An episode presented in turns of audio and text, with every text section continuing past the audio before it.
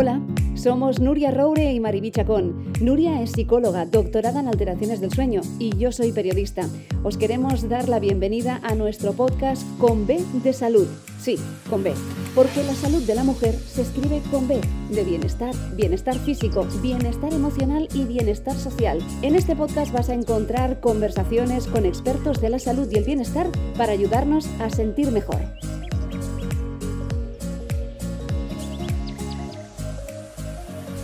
Presentar a nuestro invitado de hoy al podcast me resulta un poco difícil. No he de negar que estoy nerviosa porque cuando empezamos Nuria y yo el proyecto del podcast con B de Salud, hicimos una lista de deseos de aquellas personas que nos encantaría, que admiramos y que seguimos y que nos encantaría tenerlos aquí con nosotras. Pues bien, hoy uno de nuestros deseos se ha hecho realidad. No sé cómo nos va a salir el programa, ¿eh? Pues no lo sé, Mariby, pero yo te voy a decir que estoy contentísima, porque siendo psicóloga como soy, tener hoy aquí al programa a una persona que ha escrito tanto sobre las personas, de la relación entre ellas, de sus sentimientos, de cómo lo gestionan. Una persona que, mm, dices, eh, un estudiante, una persona que se ha licenciado en ciencias empresariales, pues es una gran demostración de cómo la vocación ¿eh? va mucho más allá de un título y cómo una persona, solo por el hecho del interés, la motivación, puede llegar a descubrir tantas cosas ¿eh? más allá de su, de su área.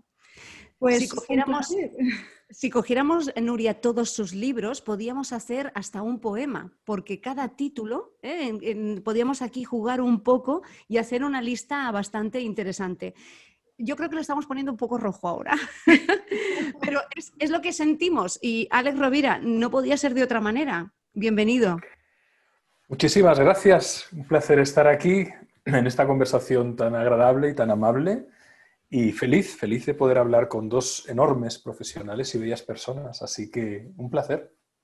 Alex, mm, tú has estado en, diferentes momentos de tu vida, en esa evolución que nos explicaba Nuria y en ese redescubrimiento, pero yo creo que todo empieza desde ti, desde dentro de ti. Sí, y concretamente desde el corazón, ¿verdad? Yo creo que la inteligencia se pone al servicio del amor, ¿no? Y, aunque hay una voluntad de comprender, la principal movilización es, es la curiosidad, es el asombro, es la sorpresa, es la alegría. Y ahí nace todo. Ahí nace, nacen las preguntas esenciales y nacen los caminos fundamentales que vamos tomando en la vida. Claro, porque yo había oído en alguna entrevista que ya de bien pequeñito te hacías la pregunta de quién soy yo, ¿verdad? Por eso también decidiste ¿eh? Eh, durante unos años también llegar a, autoconocerte mejor y durante muchos años estuviste en, en psicoanálisis, ¿verdad? Así es. Y, yo creo que te ayudó mucho ¿eh? y todos los demás lo agradecemos también. Y, una de las cosas que me gustaría saber es eh, qué te ha aportado, es decir, en qué te ha ayudado y qué parte de Alex Rovira pues, te ha ayudado sobre todo a conocer. Claro, eh, yo viví 14 años de proceso analítico y previamente unos 14 años más 10. Bueno, se solaparon, pero hice una formación muy exhaustiva en lo que se podría llamar terapias yoicas. Por un lado, análisis transaccional, por otro lado, programación neurolingüística, algunos seminarios en Gestalt. También trabajé bastante las constelaciones familiares. Eh, incurrí en terapia breve, sistémica, estratégica. Y como tú bien has dicho, yo no soy psicólogo, pero la, psicología me apasiona y lo que observaba en la realidad en la que me movía de la consultoría, de la mentoría, de la investigación de mercados, de la innovación, de, procesos de cambio cultural, que había un vacío muy grande de, ese conjunto de herramientas que se podían aplicar perfectamente y así lo hice. ¿Qué me ha aportado? Mucho, porque todos esos procesos son una meditación con los ojos abiertos.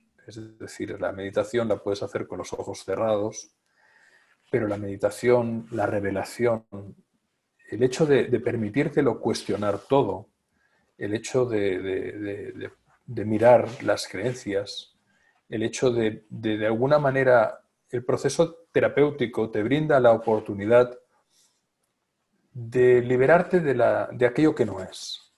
Como diría Krishnamurti, llegamos a la verdad a partir de reconocer la falsedad, lo que no es. Y por lo tanto ese camino es un camino muy interesante porque te lleva, te lleva a un proceso reflexivo constante y siempre digo que la sabiduría no se conquista desde la inteligencia ni desde la erudición. Hay gente inteligente y erudita a la cual no le harías una pregunta existencial porque te podrían meter en camisa de once varas.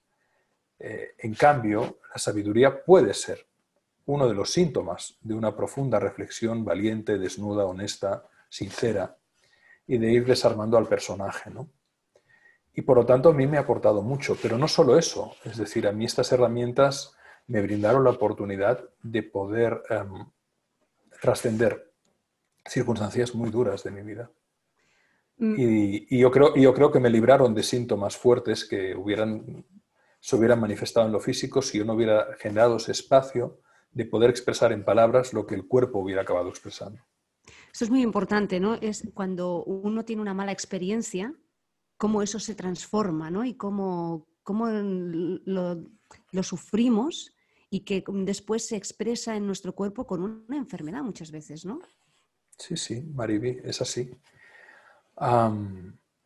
el hecho de, de, poder poner palabras y expresar estados emocionales intensos que van desde la duda, el miedo, la rabia, la culpa, la frustración, la tristeza, la tristeza profunda, te ayudan muchísimo a tomar distancia, a tomar distancia. La palabra es poderosa porque aunque tú sientas que lo llevas dentro, hasta que no lo verbalizas, no lo conceptualizas y le das una narrativa que se puede sostener por sí misma. Si además, y yo por eso siempre eh, sugiero que escribamos lo que sentimos, que pongamos en un papel lo que sentimos, si además de eso lo escribes, eh, se encarna en una realidad que es la del papel y el bolígrafo, el papel y el lápiz, y te ayuda muchísimo más a poder elaborar procesos. Y yo creo que ahí está una entre muchas de las enormes bondades que tiene la capacidad de cuestionarse, ya sea a través de una psicoterapia, ya sea a través de cualquier herramienta que te lleve a tomar distancia de ti. Claro, esto lo explicas muy bien en el libro de las palabras que curan. Y yo la verdad es que mm, en mi consulta muchas veces lo hago con mis pacientes y me dicen muchas veces, ay, no, pero yo ya lo tengo, una libretita allí y tal. Y les insisto mucho en que realmente lo pongan en la práctica. Porque es que yo les digo, les hago una pregunta, si esto le pasara a, a una amiga, a un familiar, ¿te sería más fácil solucionarlo? ¿Eh? gestionarlo, te sería mucho más fácil. Bueno, pues generalmente sí, ¿no? Somos mucho de dar consejos a los demás. Pues vamos a hacer este ejercicio. ¿eh? Vamos a sacar nuestra emoción y la vamos a ver en tercera persona. ¿eh? Y vamos a intentar que así nosotros también gestionemos mejor. Porque podemos separar un poco aquella emoción que cuando nos pasa algo negativo, nos invade la emoción y nuestro pensamiento queda bloqueado por unos momentos. ¿no? Entonces, la escritura, en este caso, es muy terapéutica también. ¿Qué sería el ejercicio, el ejercicio que hacen los adolescentes muchas veces con su propio diario, pero evolucionado? Sí, sí, sí, sí. Y luego lo puedes estructurar de muchas maneras, porque hay muchos ejercicios que te permiten eh, expresar creativamente tus procesos, ¿no? Ya sea la realización de un objetivo, de una meta, de un anhelo, ya sea aclararte. Incluso a veces, fíjate que puedes escribir narrativamente o puedes hacer un mapa mental Pregunta central, ¿cómo me siento? Una ramita, tengo confusión, otra ramita, tengo esperanza, otra ramita. Y cuando digo que tengo confusión, ¿a qué me refiero? Y vas de alguna manera abriendo un esquema orgánico de pensamiento. Hay muchas herramientas, hay muchas técnicas, pero lo importante es poderte observar, poderte observar, poderte observar en la distancia y sobre todo, sobre todo, sobre todo, como decía Jesús, ¿no? la verdad os hará libres. ¿no? Y creo que esta es una frase absolutamente extraordinaria. ¿no? Es decir, muchas veces los errores de la vida pueden ser palancas de transformación extraordinaria. El gran problema es cuando las personas quieren ocultar los errores y entonces caen en la mentira. Y si el error es de naturaleza intelectual y operativa, la mentira es de naturaleza emocional. Y corregir una mentira es mucho más complicado que corregir un error. Y entonces, ¿qué ocurre? Que la mentira en sí mismo es un error y que a veces para taparla se tapa con otra mentira.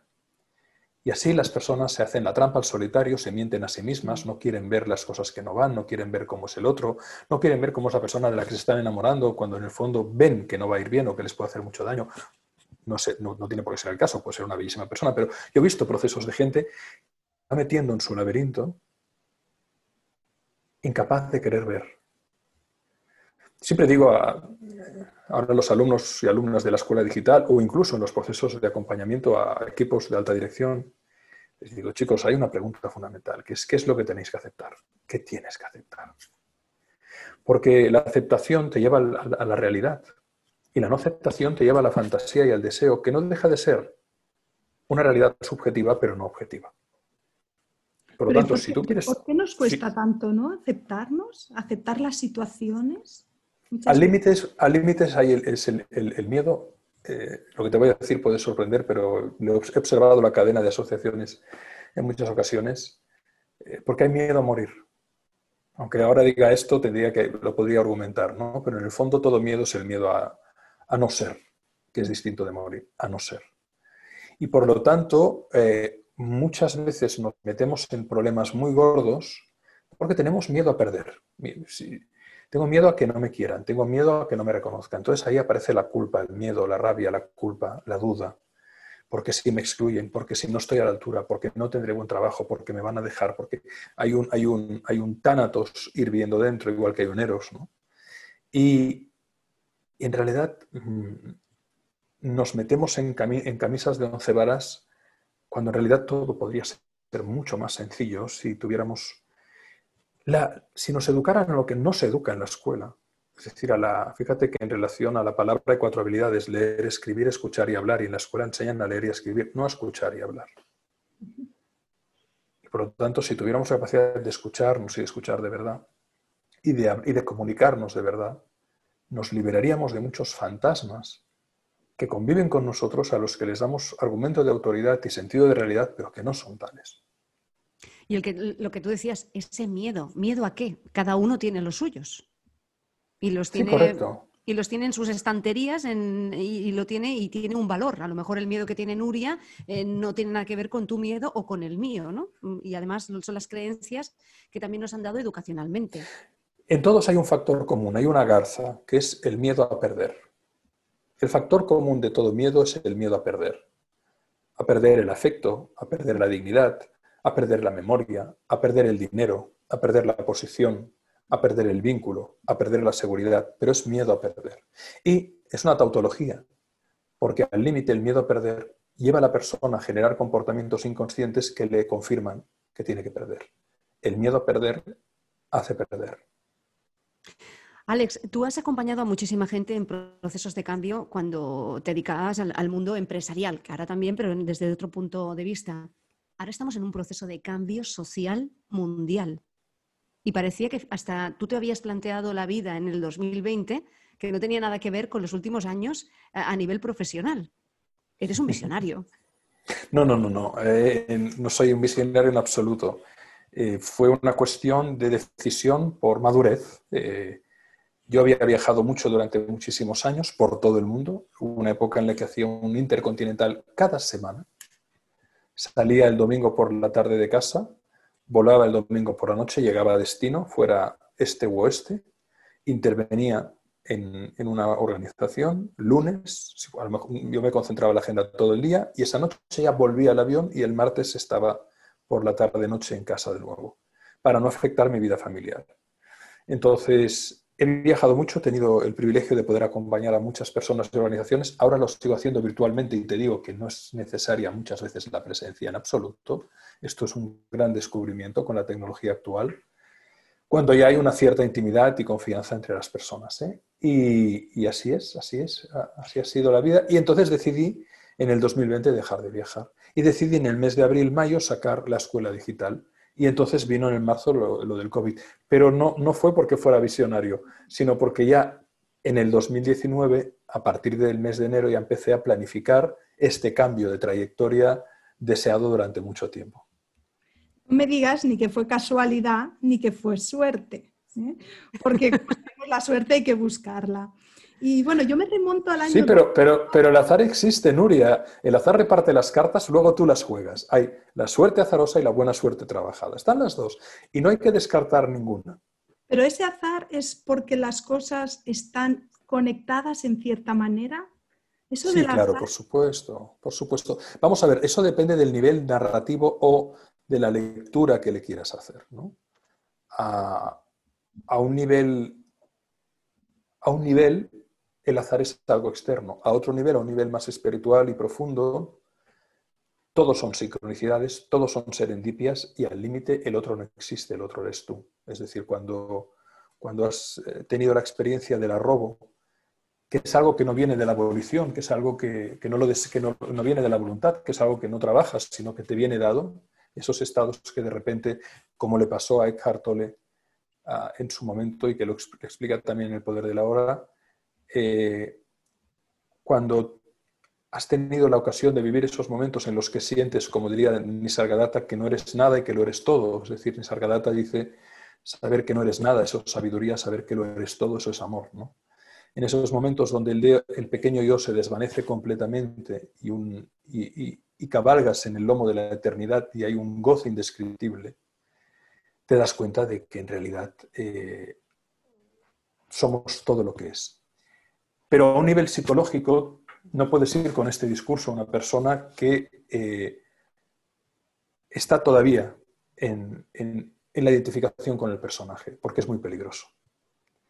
Y porque eso, digamos, que, de alguna manera es otro lenguaje que puede ir y venir o que puede instalarse. En mi caso no se instaló, yo he tenido momentos de, de vislumbre, que le podría llamar, y que han supuesto incluso temporadas de, no tener ganas de interactuar con el mundo, de simplemente quedarte en ese estado, y luego vuelves a la cotidianidad, pero con una mirada muy distinta. ¿no?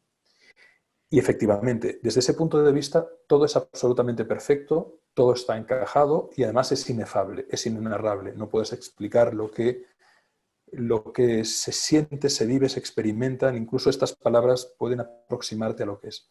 Pero para ser concretos, para hacer una pedagogía, tenemos que movernos en una realidad donde la responsabilidad sea un valor, porque si dices, no, tú no piensas, eres pensado, tú no, tú no eres, eres hecho, tú no respiras, eres respirado, que en realidad en el fondo yo tengo la certeza de que es así, de que somos marionetas divinas, pero eso no lo puede racionalizar a un nivel científico. Y eso no, a lo mejor no le es útil a alguien que, tiene, que, no llega a fin de mes o que quiere cambiar su vida o que quiere montar un negocio.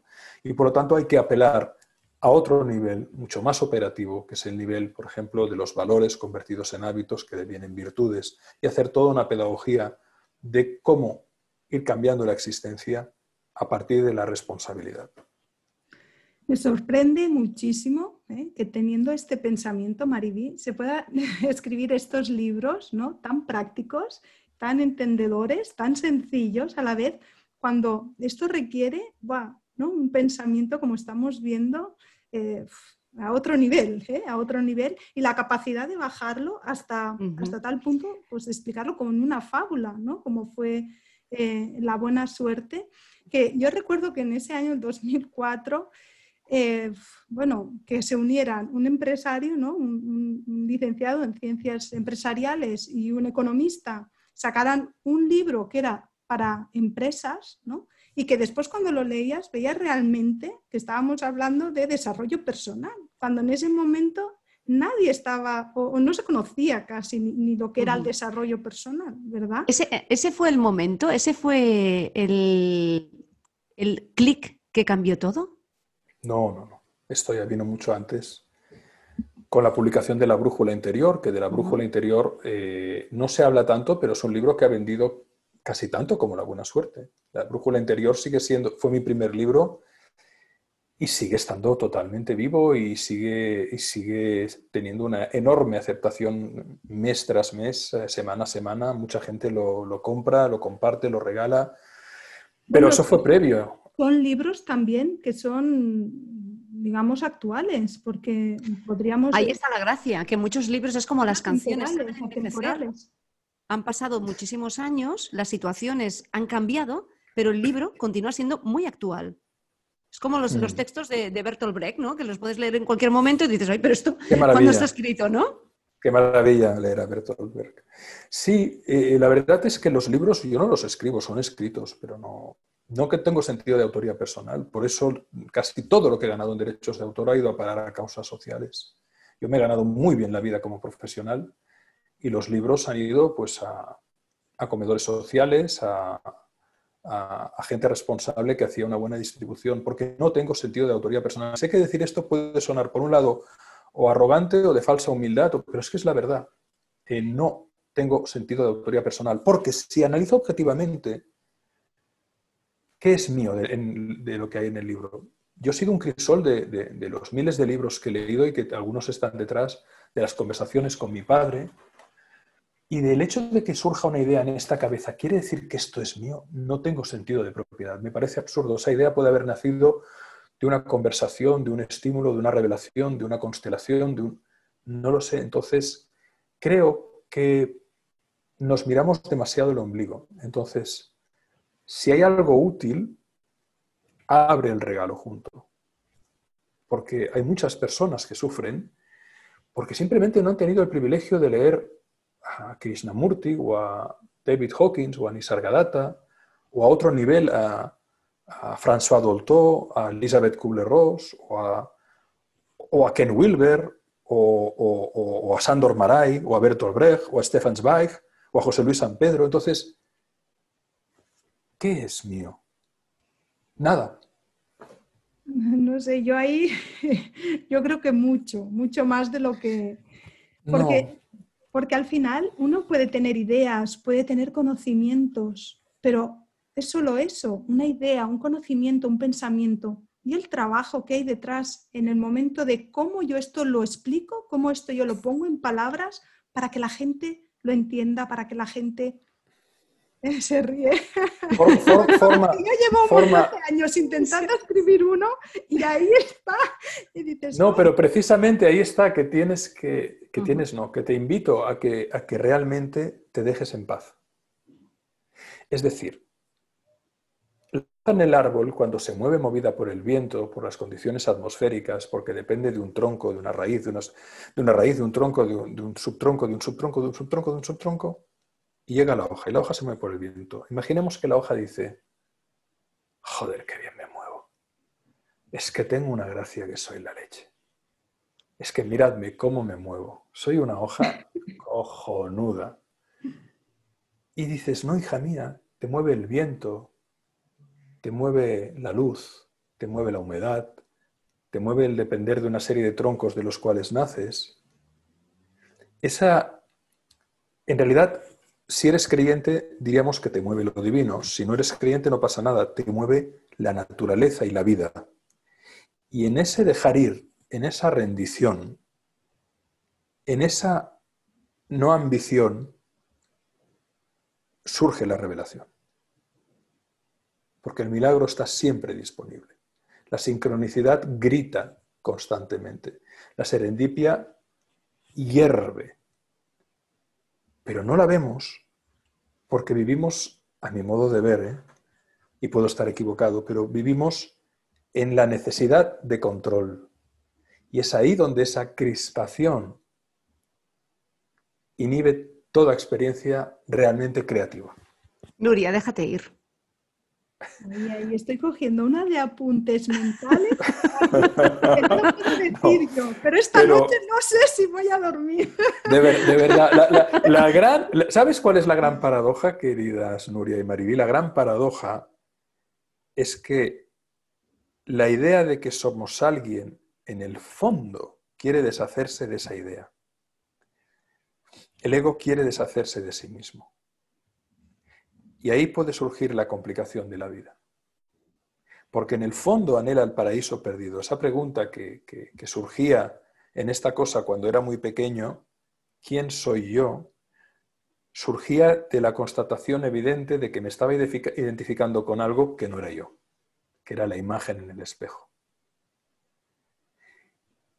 Pero esa, esa, interpretación, esa lectura, no la puedes hacer desde el pequeño yo. Somos marionetas divinas. Y todo surge de, un, eterno silencio, de una eterna presencia que está ahí.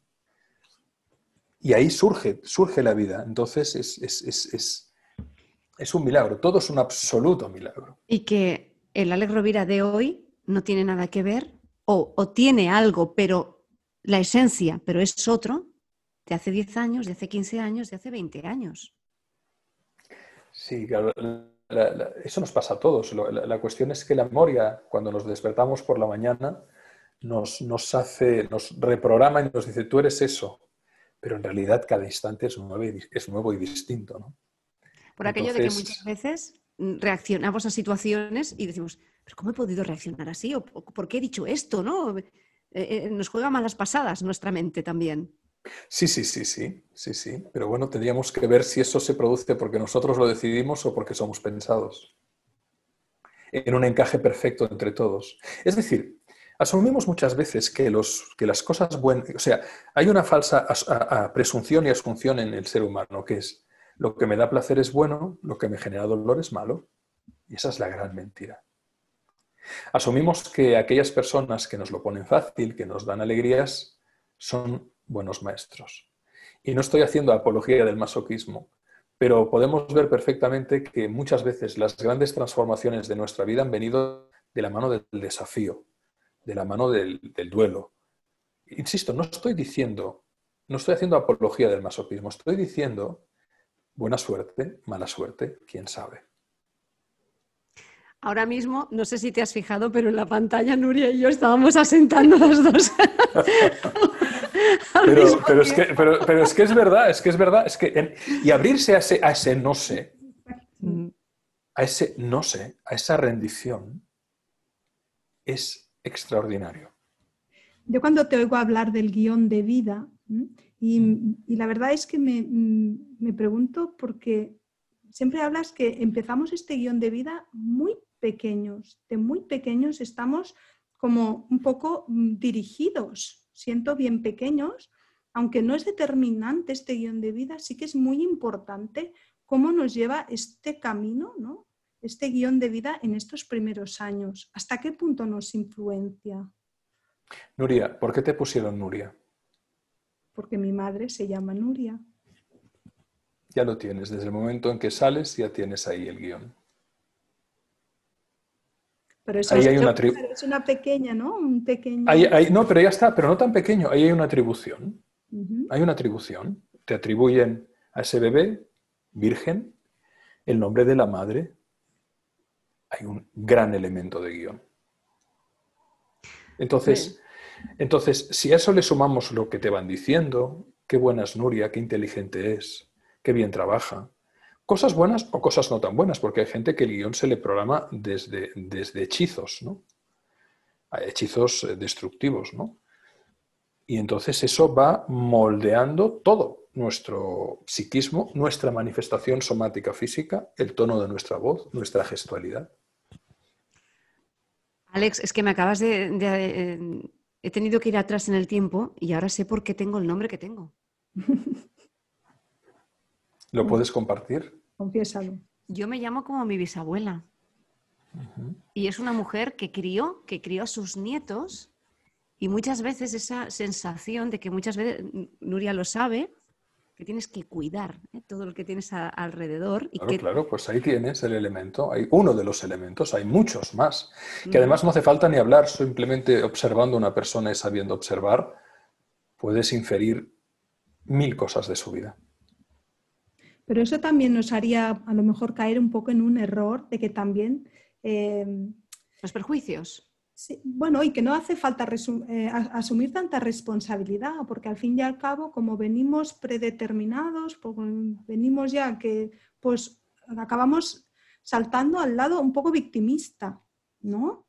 Y al final, ¿qué responsabilidad asumimos? No, no, por supuesto, por supuesto, el azar reparte las cartas, tú las juegas, es decir, eh, en todos esos contextos hay algo extraordinario que es la capacidad que tienes de hacerte preguntas y de sobre todo plantear eh, proyectos, estoy hablando desde lo psicológico, eh, no desde la no dualidad, desde, desde, desde, la personalidad que uno, que uno cree ser, pues tiene sus anhelos, tiene sus propósitos, tiene toda la maquinaria del deseo que está activando y dice, quiero cambiar de trabajo, quiero formarme, deseo, deseo, hay una, hay una demanda constante de plenitud, hay una demanda constante de realización, la vida busca, eh, salvo que la persona esté en un proceso de sufrimiento terrible, donde incluso el suicidio, en el suicidio hay la esperanza de una no vida mejor. Pero todo en la vida es un impulso a la plenitud, al sentido, al amor, a la serenidad, a la expansión. Y ahí cada cual crea sus eh, procesos consciente o inconscientemente para realizar eso que se va moviendo dentro de sí. Hablamos de los siete poderes. ¿eh? claro, claro, ahí está el coraje, la responsabilidad, el propósito, la humildad, la confianza, el amor y la cooperación. Claro. Como siete grandes poderes que lo que hacen es sacar a la persona del ámbito del no puedo, no sé, no lo lograré, llámale la posición yo mal, yo bien, yo mal tomar, la víctima, yo soy así. ¿Por qué? Porque el primer poder es el coraje, porque el coraje no es ausencia de miedo, es vale la pena que me arriesgue para lograr algo. Entonces, detrás del coraje automáticamente surge la responsabilidad. Tengo que hacer algo yo porque si no lo hago, no lo haré surge el propósito, pero ese algo a donde me lleva, surge la humildad, porque si con vanidad me ciego, con humildad se me desvela la vida. Y ahí está esa dialéctica que lleva a la persona a la realización. ¿Cómo te planteas a la hora de escribir los libros el, tema, el temario, el, poder desarrollar? Depende, depende, Mariví. Cada libro tiene una, tiene una concepción distinta. La buena suerte surgió un día por la noche cuando mi hija Laia, que tiene 23 años ahora, tenía cuatro añitos y me dijo, papá, yo tengo mala suerte. Y como yo cada noche les contaba un cuento improvisado, la idea Paul, me surgió naturalmente un cuento en el que le dije la diferencia entre suerte y buena suerte. Y ahí estaba la semilla del libro La buena suerte que tenemos por ahí detrás. Y al día siguiente se lo comenté con mi amigo y socio Fernando y se arremangó y tenía todo el vello erizado y me dijo, Alex, eh, literalmente, y perdón por la expresión, porque había mucha confianza, somos muy amigos, me dijo, este libro sería una puta bomba. Y le dije, pues lo escribimos juntos y con lo que nos dé nos vamos a cenar.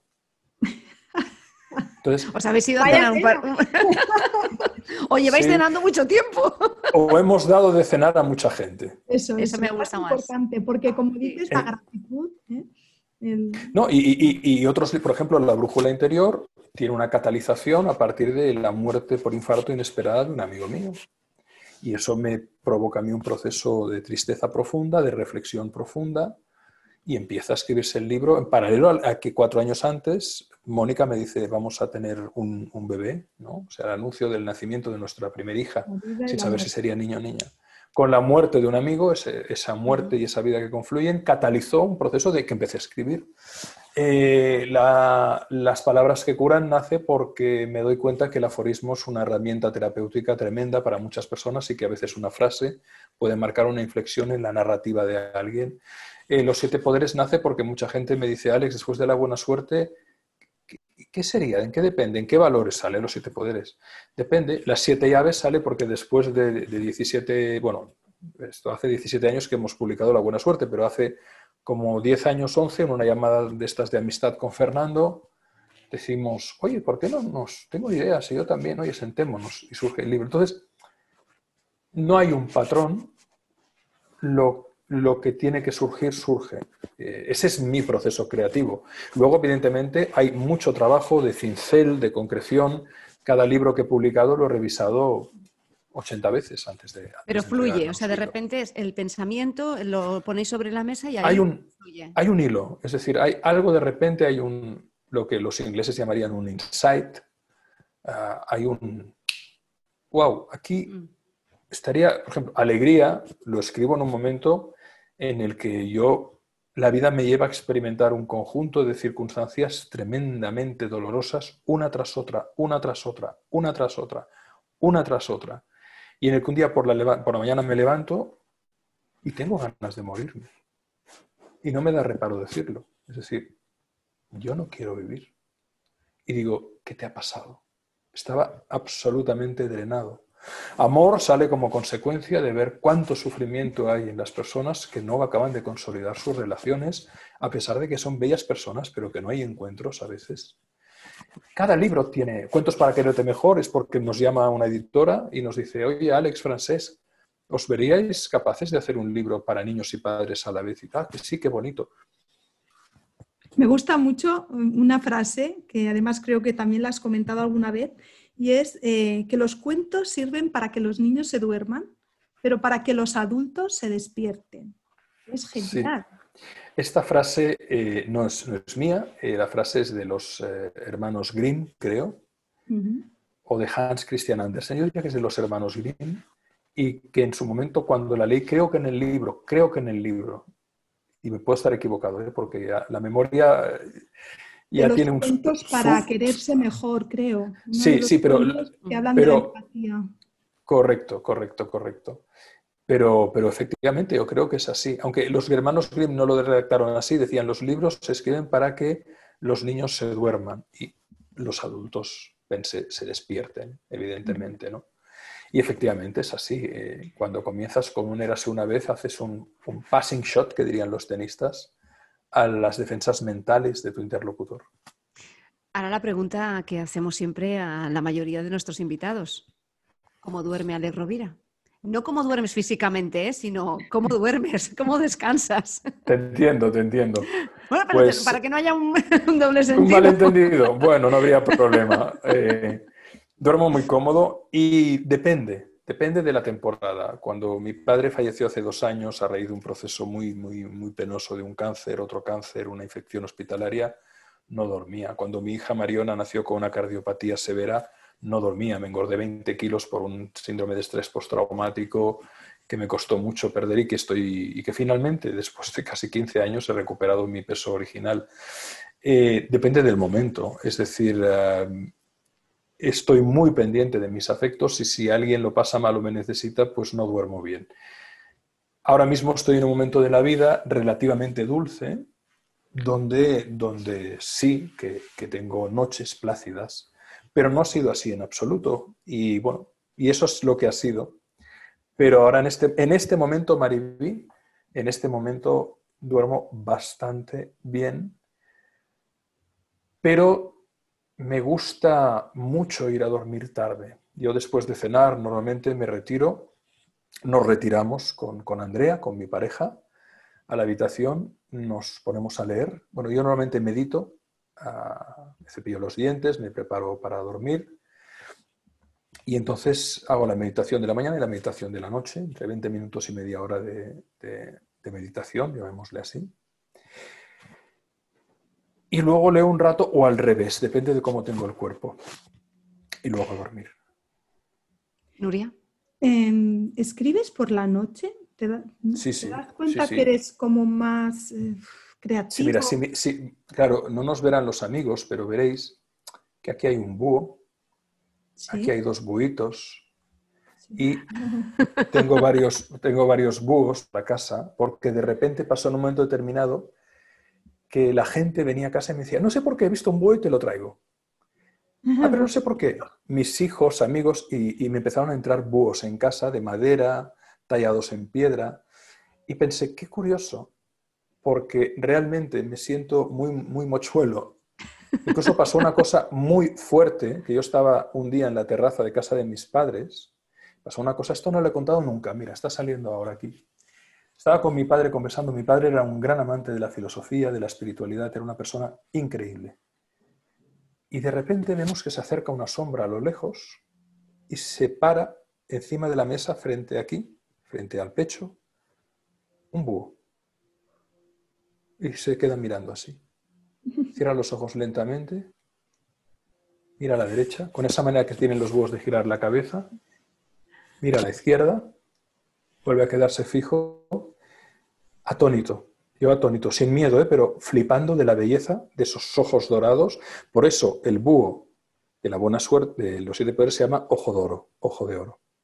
Como Alejandro Jodorowsky, a quien en esa época y que sus amigos le llamaban ojo de oro. Una serie de sincronicidades tremendas. Y de repente pega un salto y se va volando. Entonces, ¿por qué?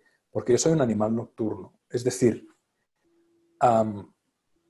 los libros los he escrito de madrugada siempre. Cuando los niños dormían, Mónica dormía, y está la casa en paz. Yo muchas veces desde las 12, 12 y cuarto, 12 y media, me ponía a escribir hasta las 4 o las 5, pero también me encantaba poner el despertador a las 4, escribir hasta las 6 y media y luego ya ponerme a trabajar. Casi todos los libros los he escrito de, de noche. ¿Cómo descansa este hombre, Nuria? Sí, debe descansar muy bien porque después es, vamos, da mucho de sí, da lo mejor de sí, porque yo siempre digo que dormir bien nos ayuda a dar lo mejor de nosotros mismos. Sí, sí, sí, al revés, ¿eh? sí, sí, sí, sí, No, y la verdad es que, es que han habido momentos en la vida en los que incluso me decían, pero ¿cómo aguantas? Y decía, porque me encanta lo que hago. Es decir, quizás dormía pocas horas al día, el fin de semana hacía siesta, eso sí, si podía hacía siesta y eso me encantaba y hacía una siesta de hora, hora y media, ¿eh? no una siestita de media hora. Pero, pero bueno, eh, creo que también eh, depende del metabolismo de cada uno, yo no soy experto en absoluto, y, depende, y depende también de la, de, la, de la pasión con la que vives la, tus días. ¿no? El cuerpo también tiende a la homeostasis, es decir, seguro que ha habido temporadas de dormir mal ¿eh? trabajar mucho, estar pues a lo mejor muy activado y después una temporada donde el cuerpo ¿no? quiere equilibrar ¿eh? ese... Sí, sí, completamente. Completamente de acuerdo, es exactamente así. Por ejemplo, yo los años en los que durante las épocas de trabajo pues eh, he tenido mucha intensidad, porque luego llegaba a casa, los niños eran pequeños, ahí estábamos, ¿no? Es decir, entonces, ¿qué ocurría? Que cuando llegaban vacaciones, pues eh, las siestas eh, eran diarias y el descanso era diario. Y, bueno, hasta ahora la máquina ha ido respondiendo notablemente bien. No tengo queja, no toquemos madera. Alex, en este cambio digital, eh, ¿qué has encontrado positivo y negativo el plantearte? Porque hay una cosa que has dicho que me ha gustado muchísimo al principio de la entrevista, que la tecnología está muy bien cuando ya adquieres un cierto, mm, una cierta intimidad, con la persona que, conoces, ¿no? Porque no es lo mismo entrar, eh, eso es como los comerciales que van a puerta fría, ¿eh? los que se presentan y van con su tarjetita, hola, ¿qué tal? Soy fulanito de tal. Aquí también sucede un poco lo mismo, hay que crear ese ambiente, hay que aprender a, tratarnos con una, con una pantalla de por medio.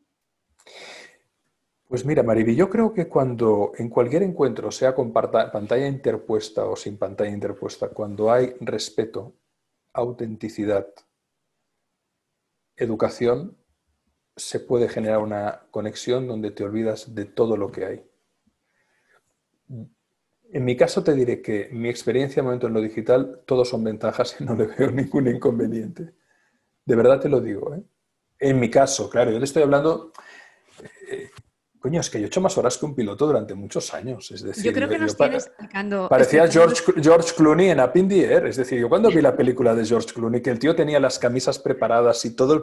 Yo vivía así. O sea, yo tenía un estándar que era el, polo, el polo negro. ¿Por qué? Porque no te manchas, de una marca concreta, con un algodón concreto, que, que me permitía ser, dormir cómodo en el avión y a la vez tener una presencia mínimamente digna. Es decir, pensaba en toda una serie, el tipo de calzado, el tipo de maleta, el maleta para viaje corto, medio, largo. Entonces, claro, yo poder trabajar desde casa haciendo lo mismo, pero sin tener que tragarme decenas de horas en tránsito semanal, bueno, por favor, ¿dónde hay que firmar? ¿Dónde hay que firmar? De que, por ejemplo, la, la escuela digital ya son más de 5.000 alumnas y alumnos y, hacemos, y hago un directo cada dos semanas y hablamos de todos los cursos que van haciendo y tal piensa que la, calidad que se produce en esos encuentros y la intimidad que se genera es tremenda. Es decir, ya sé que no es lo mismo hablar de una dinámica de grupo con 8 que con 800. No se puede parar.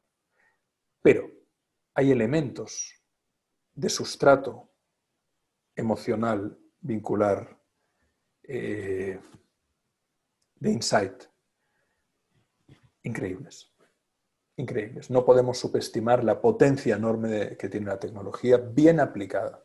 La inteligencia al servicio del amor. Yo creo que son más reticencias que nos eh, ponemos nosotros mismos antes de, ¿eh? porque yo muchos pacientes cuando llegó el COVID estaban en medio tratamiento, teníamos que continuar y se ponían las manos en la cabeza, decir, ¿cómo lo vamos a hacer? ¿no? Una sesión psicológica online. Están encantados. Y ahora mm, casi que cuando tenemos que volver a lo presencial me dicen, no, no, no, lo podemos hacer. No, no, tengo que, que tomar el metro o el tren o el autobús o la moto o la bici o eventualmente el coche, tengo que entrar en la ciudad.